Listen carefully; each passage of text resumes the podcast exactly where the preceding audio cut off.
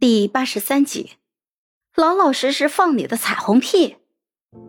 方白想了想，摇摇头。我最绝望的时候就是高三的时候。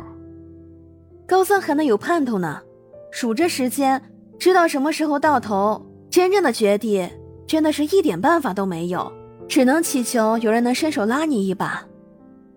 娇娇姐，你有过那种时候吗？有吗？怎么会没有呢？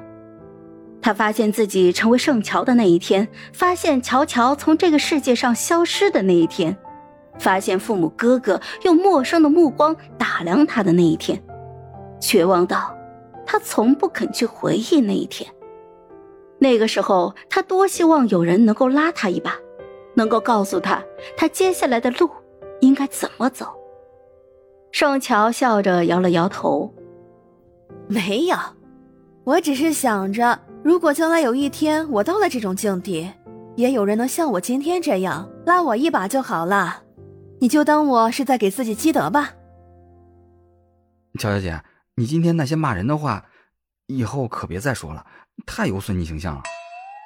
肾虚阳痿早射怪，我去，这几个字组合在一起的杀伤力简直太大了，刀刀戳男人的心窝子，好吗？他简直就是一个语言天才呀！怎么能同时做到夸人和骂人都这么厉害的呢？我说脏话骂人，但我是个好女孩。是的，你是。没多一会儿，录音室的门就被推开了。梁小棠站在门口，嘴唇是抿了抿，低声说道：“盛乔姐姐，刚才谢谢你。好些了吗？嗯。还想回去上班吗？”不想了，可是我的实习报告怎么办啊？学校规定没有实习报告毕不了业，现在重新找实习工作时长那也不够了。那就报警，让警察带走他，你就可以继续在这里工作到实习结束了。